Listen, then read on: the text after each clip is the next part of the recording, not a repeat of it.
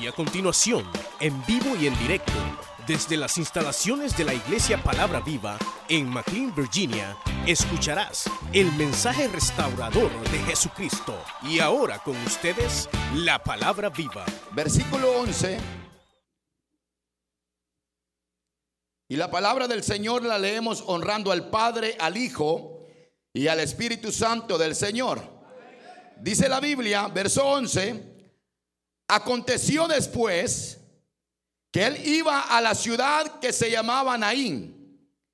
E iban con él muchos de sus discípulos a una gran multitud.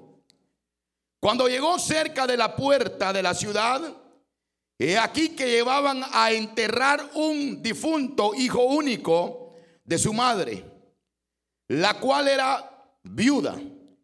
Y había con ella mucha gente de la ciudad. Y cuando el Señor la vio, se compadeció de ella y le dijo, no llores. Y acercándose tocó la caja, o el, como quiera decirlo usted, fue retro. Y los que la llevaban se detuvieron y dijo, joven, a ti te digo, levántate.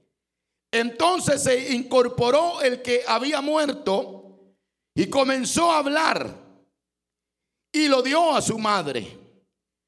Y todos tuvieron miedo y glorificaban a Dios diciendo, un gran profeta se ha levantado entre nosotros. Y Dios ha visitado a su pueblo. Y se extendió la fama de él por toda Judea y por toda la región alrededor. Los discípulos de Juan le dijeron, dijeron las nuevas de todas estas cosas y llamó a Juan, dos de sus discípulos. Verso 13, cuando el Señor la vio, se compadeció de ella y le dijo, no llores. Buen Dios y Padre nuestro que estás en los cielos, te damos gracias en esta tarde. Señor, por la oportunidad que nos permites el poder meditar, Señor, en tu palabra, el poder hablar de ti, oh Dios. Te pedimos, Señor, que en esta tarde tú hables, Señor, a través de tu palabra. Señor, habla a tu pueblo, habla a cada uno de nosotros, Señor. Que necesitamos, Señor, oír tu palabra, Señor, en esta tarde, Señor. Espíritu Santo, sana, liberta, restaura, Espíritu Santo, en esta tarde. En el nombre de Cristo Jesús de Nazaret te lo pedimos. Ayúdanos, Señor, en esta tarde. En el nombre de Cristo, Señor, aquí estamos, Señor, como iglesia, como pueblo, Señor, congregados para oír tu palabra, Señor, para oír tu consejo, Señor. En el nombre de Jesús te damos gracias, Señor. Amén, Señor, y amén.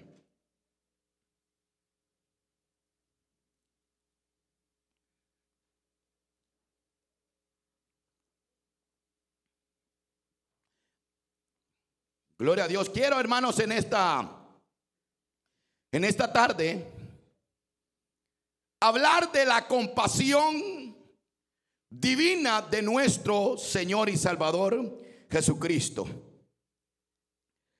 Hablar de lo que es la compasión divina de nuestro Señor y Salvador Jesucristo.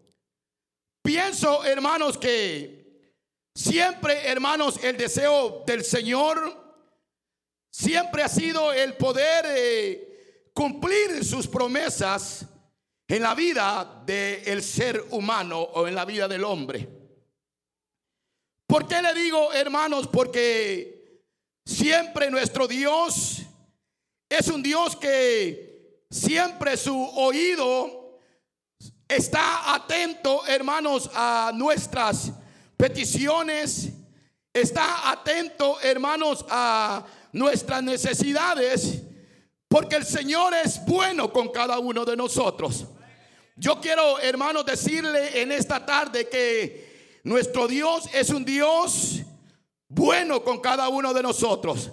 El Señor, hermanos, eh, se alegra, hermanos, cuando, cuando hay un hijo de Dios, hermanos, que anda gozoso, que anda alegre, que tiene paz, hermanos, en el corazón. El Señor se alegra porque ese es el deseo del Señor, el que nosotros, hermanos, podamos, hermanos, estar contentos y alegres con Él, sabiendo, hermanos, de que solamente en Cristo nosotros podemos encontrar la paz y la alegría que encontramos. Solamente en el Señor. En el mundo, hermanos, no podemos encontrar nada porque el mundo no nos ofrece nada. El mundo no nos ofrece nada. El único que ofrece, hermanos, eh, la paz para nuestra vida, ese se llama nuestro Señor y Salvador Jesucristo. A Él sea la gloria por los siglos de los siglos. Bendito sea el nombre de Dios para siempre. Yo quiero decirle a usted hoy en esta tarde que nosotros, hermanos, tenemos, tenemos un Dios eh, grande, poderoso, un Dios, hermanos, de que no hay nada imposible para Él. Un Dios, hermanos, de que, de que Él hace maravillas, Él hace prodigios, Él hace cosas grandes en medio de su pueblo. Yo quiero decirle que nuestro Dios es un Dios, hermanos, que tiene poder y que tiene, eh, hermanos, unas palabras siempre para nuestra vida, para levantarnos, para restaurarnos. Esas son las palabras que Dios tiene para nuestra vida. Quiero decirle que nuestro Dios es grande, Él es poderoso, Él es fuerte, Él es temible, Él es valiente. No hay nadie como el Dios que nosotros tenemos, hermano. Tenemos un Dios que no ha perdido ninguna batalla y que siempre está peleando por su pueblo, peleando por nosotros. Siempre el Señor está intercediendo a cada momento por cada uno de nosotros. Él es grande. Él es poderoso, él, él es el que abrió el mar rojo, Él fue el que envió las plagas, Él es, hermanos, el que ah, sigue peleando por nosotros. Pero también, hermanos, debemos de, debemos de entender que tenemos un enemigo. Tenemos un enemigo que ese enemigo que el Señor lo reprenda, pero Él siempre quiero verles a nosotros destruidos, fracasados. Quiero verles siempre, hermanos, desanimados. El diablo dice la Biblia que ha venido para matar, hurtar y destruir, pero el Hijo de Dios vino para dar vida y vida eterna y vida en abundancia. A Él sea la gloria por los siglos de los siglos. El deseo de Dios es que nosotros vivamos una vida de abundancia, que disfrutemos la vida, que entendamos, hermanos, que nosotros, hermanos, eh, tenemos a alguien que está de nuestro lado que en los momentos difíciles de nuestra vida, Él siempre va a estar con nosotros. Nunca nos va a dejar, nunca nos va a desamparar. Él siempre va peleando por cada uno de nosotros.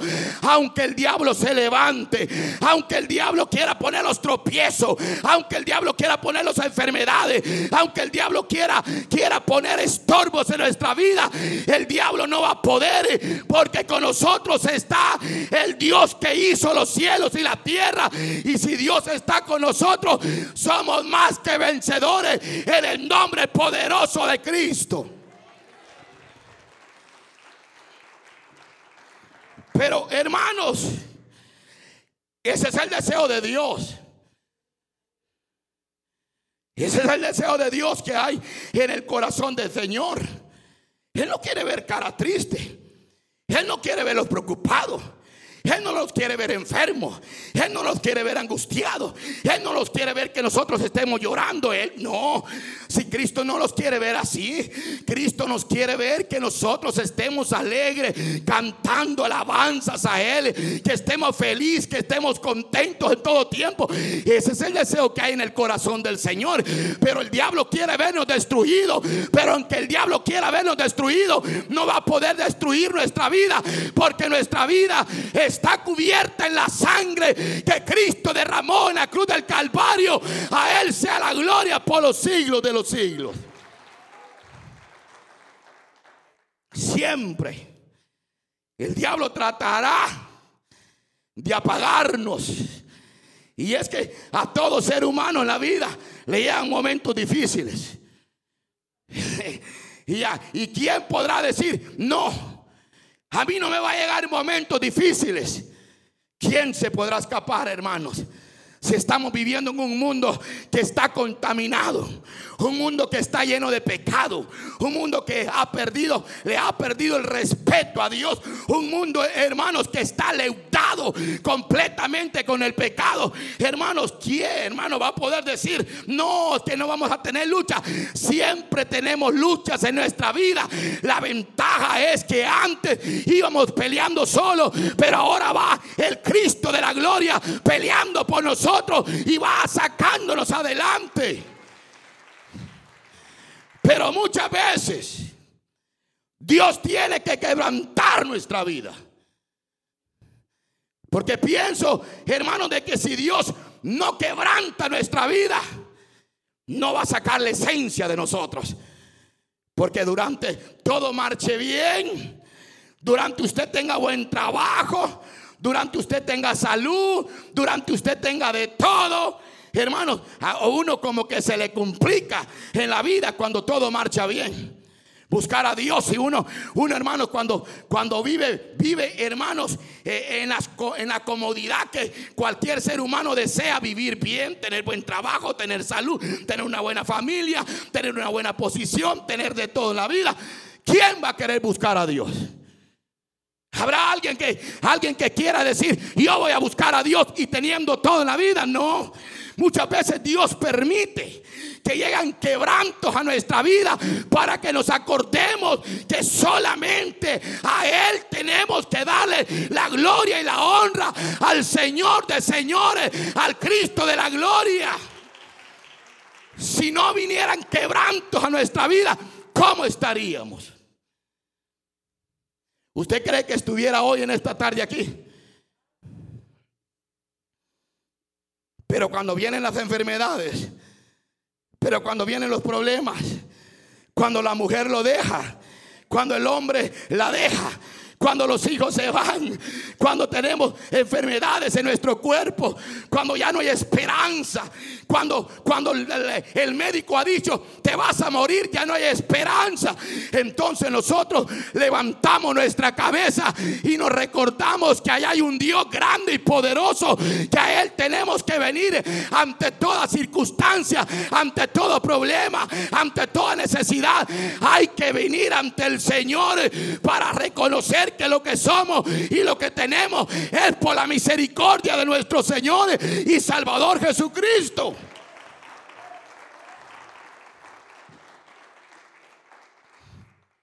Probablemente, probablemente esta mujer, quizás alguien le haber hablado de Cristo. Probablemente conocía al Señor. Yo no sé. Solo la Biblia dice que era viuda. Era viuda ya. Ya se había muerto el esposo. Ya lo habían enterrado. Y solo tenía el hijo. Probablemente ella tenía las esperanzas en el hijo. Bueno, ya se murió mi esposo. Ahora mi hijo me tiene que sacar adelante. Y mire, hermano, uno muchas veces como padre es bien fregado, hermano. Porque hay padres que dicen, si para eso te estoy dando el estudio, para que cuando vos estés grande me mantengas a mí. No se vayan a ir, hermano. Pero muchas veces uno, uno así le dice a los hijos, prepárate, hombre. Estudia, hombre. Llega a ser alguien en la vida, hombre. Porque fíjate que cuando yo esté viejito, vos me vas a mantener. Entonces uno comienza a depender de los hijos. Y no es bueno depender solamente de los hijos. Hay que depender de alguien que hizo los cielos y la tierra. De Él viene toda vida y todo don perfecto desciende de nuestro Padre celestial que está en los cielos. Porque nuestros hijos nos pueden decir, está bien, yo te voy a ayudar. Pero el problema es que cuando se casan, se olvidan de los padres. No le ha pasado así a usted. Y aquí en este país estamos bien fregados, Porque aquí a los 18 años ya los hipotes se van de la casa. Y solo le queda la pura criada a uno. Se fue y quedan los dos viejitos. Y todavía, y de repente sale un cipote por ahí. No, hombre, si cuando mi papá esté viejito, mi mamá esté viejito, lo que yo voy a hacer, voy a hacer que lo voy a meter al asilo de ancianos. Yo no quiero estar lidiando con mi padre ni con mi madre, sino que yo voy a ser inteligente, lo voy a meter al asilo de ancianos y ahí que se quede. Pero no todos son así. Porque hay hijos buenos, cariñosos, amables con sus padres. Porque han entendido que debemos de honrar a nuestros padres para que nuestro Padre Celestial los bendiga. Hay que honrar a nuestros padres. Pero como no solamente hay buenos, hay malos. Y digo esta mujer, es el único hijo que tengo. Sus esperanzas las había puesto en el Hijo, pero llegó el momento que el Hijo se muere. Óigame, lo que yo quiero decirle a usted hoy en esta tarde, que no ponga las esperanzas ni en el trabajo, ni en su propia vida ni en sus hijos. Ponga sus esperanzas en aquel que vive y reina para siempre, que no falla, Él es perfecto, Él siempre está de nuestro lado y Él siempre nos llevará de triunfo en triunfo, de victoria en victoria. Pero cuando lo ponemos a Él, a Él de primero. El problema es que nosotros hacemos lo contrario. Cuando ya fracasamos, cuando ya no hay esperanza, cuando ya todo está destruido. Cuando ya el hogar se destruyó, cuando los hijos se fueron, cuando ya te estás muriendo, entonces vienes a buscar a Dios. Y decimos nosotros, es que Dios es grande, es poderoso, es fuerte. Pero ¿y por qué cuando estamos afligidos, a dónde va usted? Cuando usted está atravesando algo, ¿a dónde va? Donde el vecino. O comienza a contarle todos sus problemas a los compañeros de trabajo. Y mire, cualquiera nos puede dar una palabra que tal vez nos puede fortalecer. Pero nunca esas palabras van a llenar el vacío y el dolor que hay en el corazón de todo ser humano. Esas palabras solamente las puede llenar el Cristo de la gloria. Él es capaz de llenar todo vacío que hay dentro del hombre. La palabra de Dios. Esa es la única. Sus esperanzas se habían ido. Y la confianza la había puesto en el Hijo.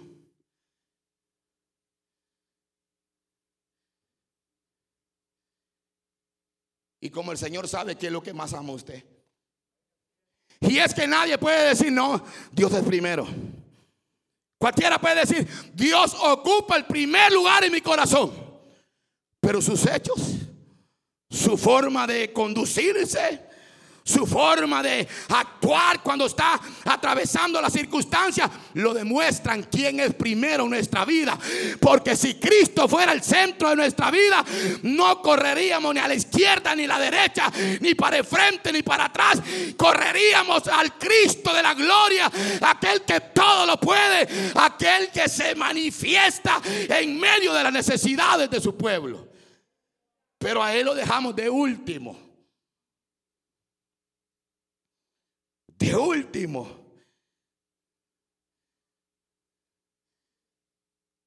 Si Jesucristo es el dueño del oro y la plata. Si por Dios estamos vivos. Si el trabajo que usted y yo tenemos es por Dios. Si la salud depende de Dios. Si el éxito de toda persona en esta tierra depende de Dios no depende del hombre. Yo quiero que usted entienda que nosotros debemos de depender a depender de Dios, de Dios, porque Él es el único que nos puede ayudar en nuestras circunstancias. Es Dios. Es Él. Pero necesario es que muchas veces Dios vaya quebrantando nuestra vida. Porque si Dios no quebranta nuestra vida, usted nunca ni yo vamos a reconocer que arriba hay un Dios grande y poderoso, que no hay nada imposible para Él. Cuando viene el quebrantamiento, después, de, después que pasa el quebrantamiento, entonces miraremos la gloria, la respuesta de nuestro Dios.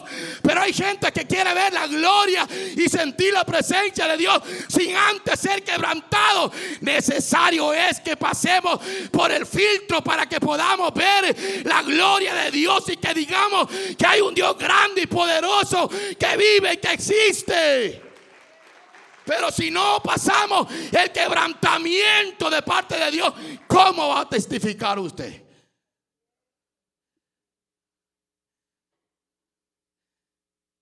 Si para que digamos que confiamos en Dios, es porque Él ya tuvo que haber hecho algo en nosotros.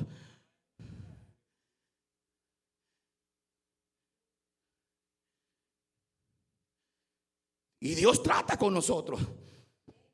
Muchas veces para moldear nuestro carácter, nombres y nuestro carácter. Muchas veces Dios tiene que obrar de esta manera para humillarnos, para que bajemos la cabeza y reconozcamos que ante todas las circunstancias solamente hay un Dios grande y poderoso que puede ayudarnos y puede extenderlos. Pero necesario es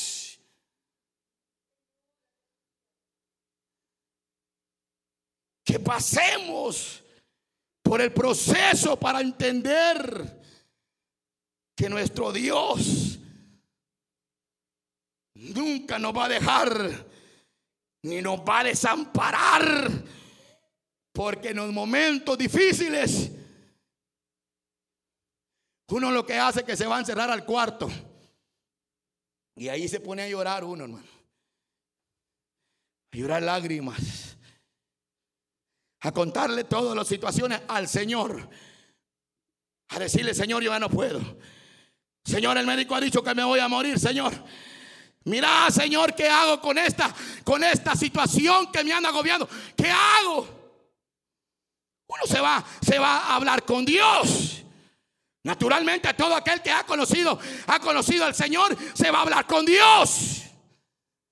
Porque sabe que la respuesta la puede encontrar únicamente en el Hijo de Dios. Y cuando nosotros vamos a llorar delante de Dios, Él conoce nuestra necesidad. Él es el único que puede, eh, hermano, llenar el vacío, llenar el vacío que hay en el corazón. Solamente Jesucristo es el único que puede ayudarnos.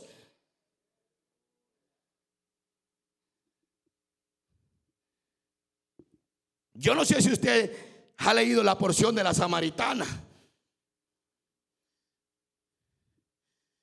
Pero fíjese que llevaba cinco maridos.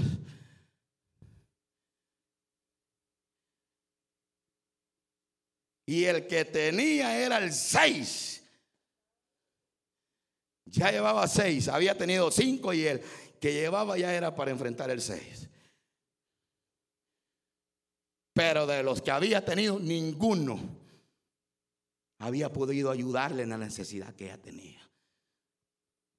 Siempre seguía el vacío adentro del corazón, adentro de todo ser humano. Hay vacíos. Hay vacíos. Y es que uno se puede, se puede ver bien por fuera, hermano. Aparentar con una sonrisa que todo está bien, que todo marcha bien. Pero por dentro, ¿cómo está nuestro corazón delante del Señor? Quizás ha venido hoy en esta tarde cargado, afligido, con ese problema que tienes, con esa corte que tienes esta semana. Quizás con esa enfermedad que ha venido luchando. Quizás ha venido apenas hoy en esta tarde diciendo, hoy mi último día que voy a ir a la iglesia. Hoy es el último día, pero no te preocupes. Aquí nosotros predicamos a un Cristo que vive y reina para siempre y que siempre tendrá compasión de nuestra vida y que nunca nos va a dejar solo y que siempre en los momentos difíciles ahí está Él, ahí está Él para ayudarnos. Nunca Jamás nos va a dejar el Señor.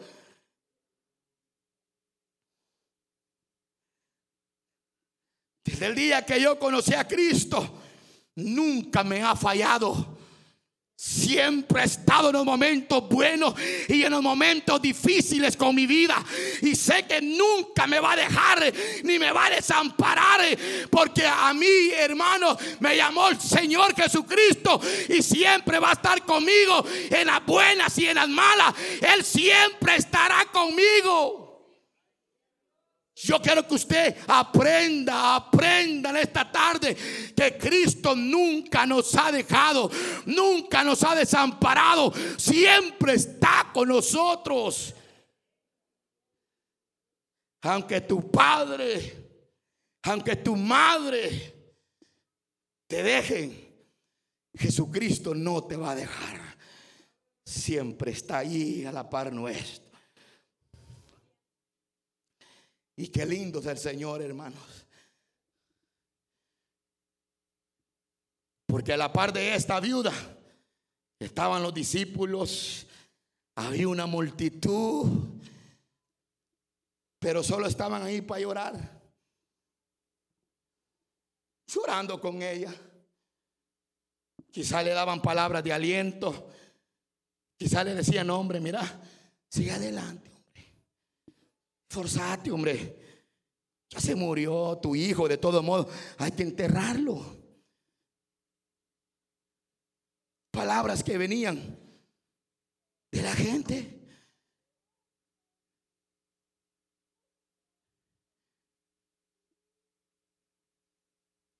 Palabras que la gente le decían para, para consolarla. Pero una palabra que venga de alguien nos puede fortalecer, sí. Sí. Nos puede dar ánimo, sí. Nos puede, no, mucha gente se puede acercar y decir, mire, hermano, mire, hermana, yo estoy con usted. Yo estoy aquí orando, intercediendo por usted. Pero son palabras. Pero el dolor, pero el sufrimiento, pero la angustia, pero lo que ella sentía por dentro, las palabras que le daban no podían consolarla ni llenarle el corazón. Y es que por eso el Señor se acerca. Y es que por eso el Señor, hermanos, cuando ve que lo iban a enterrar, el difunto, el único hijo, Él se acerca. Y Él le dice, mujer, no llores. Ya no siga llorando. Ya no llores a tu hijo. ¿Qué le estaba hablando? Era el dador de la vida. ¿Qué le estaba hablando? Es el que tiene el poder para quitar y para dar la vida. El que le estaba hablando es el que tiene el poder para sanar, para salvar al hombre, para libertar al hombre. El que le estaba hablando no era más un judío, era el Cristo de la gloria. Era aquel que vino a buscar y a salvar lo que se había perdido. Era el Hijo de Dios que hablaba con ella.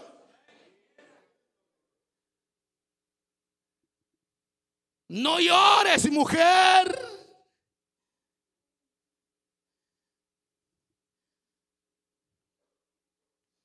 Yo no sé si ustedes saben la historia de Lázaro y María y Marta. Las hermanas lloraban. Se murió nuestro hermano Lázaro. Qué malo es el Señor. Le mandamos avisar con tiempo que nuestro hermano Lázaro estaba, se estaba enfermo, estaba a punto de morir y qué malo no vino el Señor.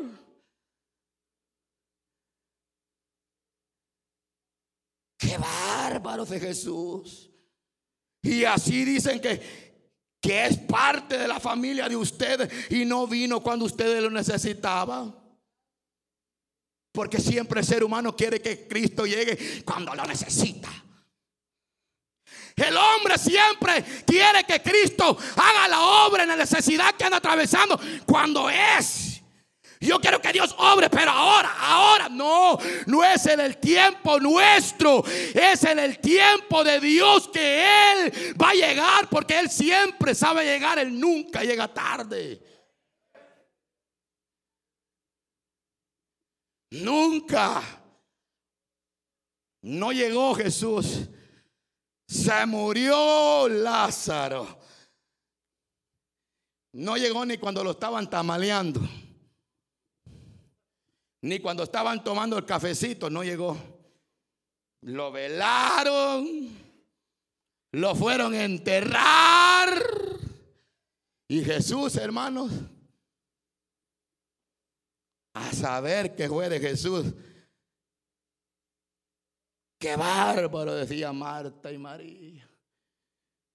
Decía que era parte de nuestra familia. Decía que nosotros éramos algo especial para ellos y no vino. Ya vieron que no nos quiere. El diablo trabaja aquí. Pues. Mira cómo estás, hombre. Mira cómo te tiene el Señor. Mira, te estás muriendo, te vas a morir. Y el Señor no hace nada por ti. Mira, hombre, todo se está destruyendo. Mira, ya no hay esperanza. El diablo trabajando. Pero cuando nosotros sabemos que tenemos a nuestro Dios, que Él, que Él a lo muerto le puede dar vida que Él al enfermo lo puede sanar y que no hay nada imposible para Él. Le decimos, diablo, te reprendo en el nombre poderoso de Cristo. Mi Dios es grande, es poderoso y Él siempre sabe llegar a tiempo y fuera de tiempo. Pero es ahí. Lo enterraron.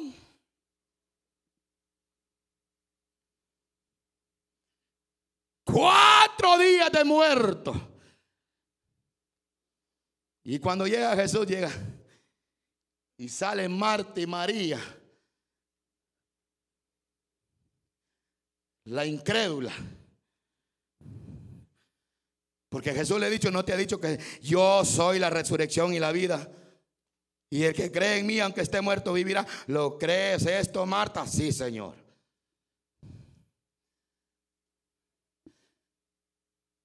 De palabras.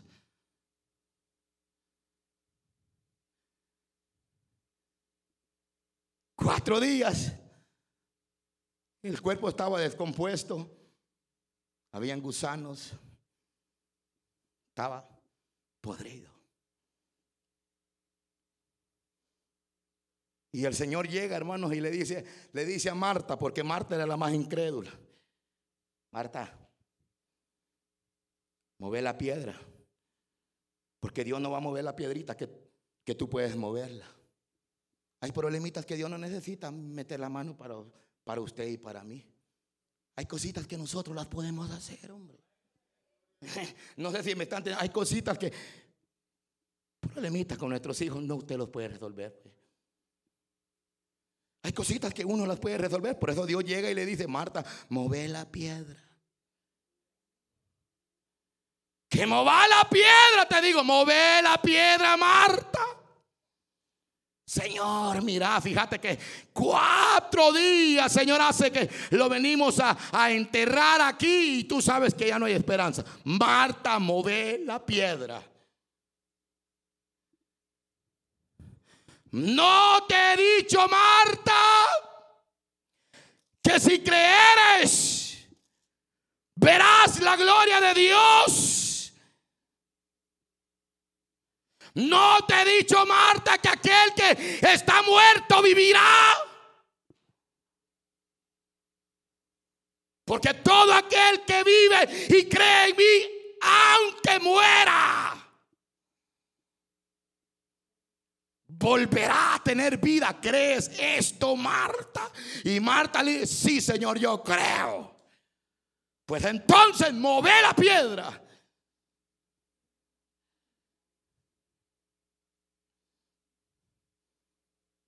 Movela. Y quitaron la piedra. Y el Señor alzó los ojos a lo alto, porque de allá viene nuestro socorro.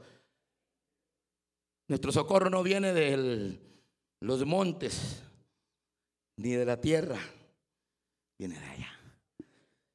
El que está sentado allá a la diestra del Padre intercediendo por nosotros se llama Jesucristo. Se llama, se llama Jesucristo. Y él, hermanos, alzó los ojos a lo alto y dijo, Padre, Gracias te doy por haberme oído. Yo sabía que tú siempre me oyes, pero lo dije por causa de la multitud que está alrededor mío, para que crean me enviaste y que yo soy el Hijo de Dios. Y se pone el Señor enfrente de la tumba de Lázaro. Y el Señor le habla estas palabras que tienen poder y impactan la vida. Y le dice, Lázaro, Lázaro, ven fuera. El que había estado muerto por cuatro días, ahora le estaba hablando el Señor. Le estaba hablando al que tenía el poder para devolverle la vida. Y viene saliendo de cuatro días, atado de las manos, de los pies y de todo el cuerpo.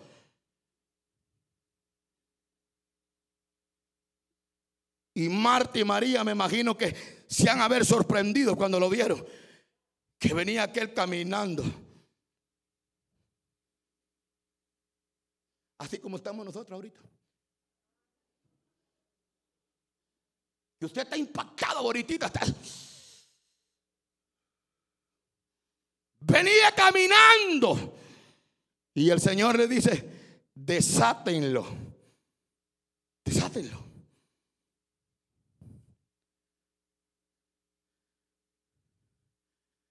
Pero usted dirá, ¿cómo es posible si ya estaba podrido?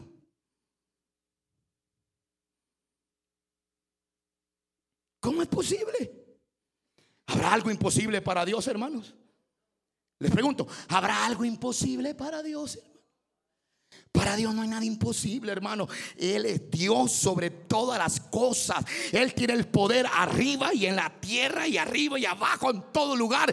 El poder de Dios se manifiesta siempre y cuando en aquellos que le creen y que tienen la fe y la confianza en la palabra del Señor. Es ahí donde Dios manifiesta el poder y hace el milagro. Pero cuando creemos a la palabra de Dios, Desatarle, le dijo el Señor, y déjalo ir.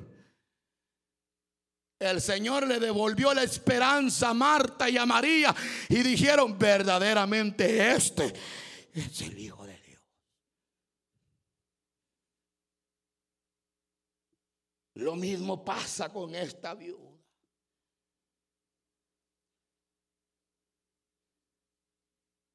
Las esperanzas se le habían ido. Su único hijo se había muerto. Y el Señor cuando va entrando a la ciudad de Naín le dice, deténganse. Deténganse. Paren el difunto ahí. Párenlo. No vaya a pensar usted que fue una casualidad que Jesús haya llegado a esta ciudad. No. Ya estaban los planes de Dios. Él ya había visto el dolor, el lamento, la tristeza, el luto, la desesperación de esta mujer. Ya la había visto. Y cuando él llega, la ve llorando y le dice, mujer, ya no llores. Tranquila. Mujer, ya no llores. Ya no llores. Ya no sigas lamentándote. Ya no sigas llorando más.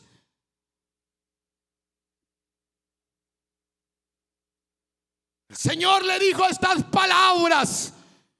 Joven, a ti te digo.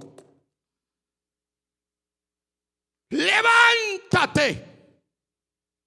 Inmediatamente se levantó del taur donde lo llevaban.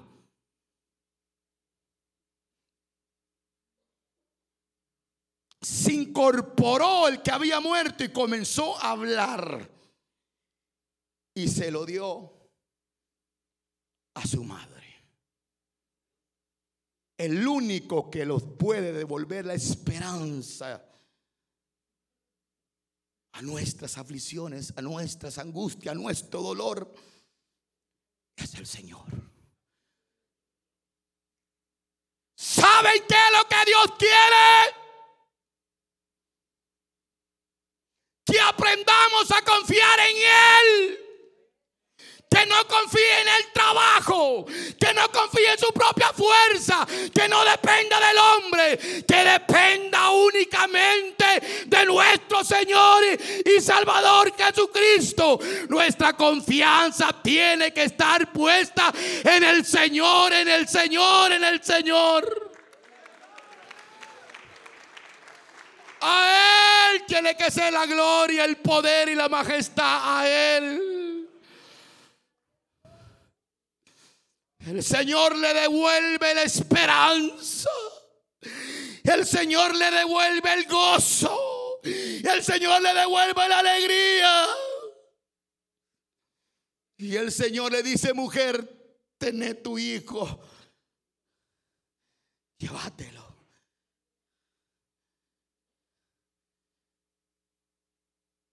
Confiemos en el Señor, hermanos. No se preocupe. Que probablemente el mundo puede estar patas abajo. Que no se preocupe. Que están diciendo que nos van a deportar. No se preocupe. Confíe en Dios. Todo lo que pisar en la planta de vuestros pies será vuestro territorio. Y aunque el diablo quiera destruirlos y acabarnos, no va a poder. Porque con nosotros está el poderoso de Israel, el grande, el temible, el que todo lo puede, el que tiene el poder para dar vida y para quitar vida. A Él sea la gloria por los siglos de los siglos. Bendito sea el nombre de Dios para siempre. Póngase de pie, iglesia, en esta tarde. Confiemos en Dios, hermanitos. Confiemos en el Señor. No dependamos de nosotros.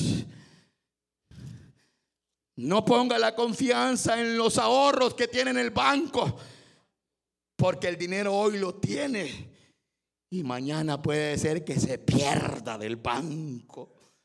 Aún le voy a decir, aún aquellos que tenemos casa, hoy puede ser que la tenga y mañana la pierda. No ponga su confianza ni en el billete, ni en el trabajo, ni en el carro, ni en la casa. Ponga la confianza en Cristo, que Él no falla, Él está siempre de nuestro lado y que Él nunca nos va a traicionar. Siempre está con nosotros. Quiero orar en esta tarde.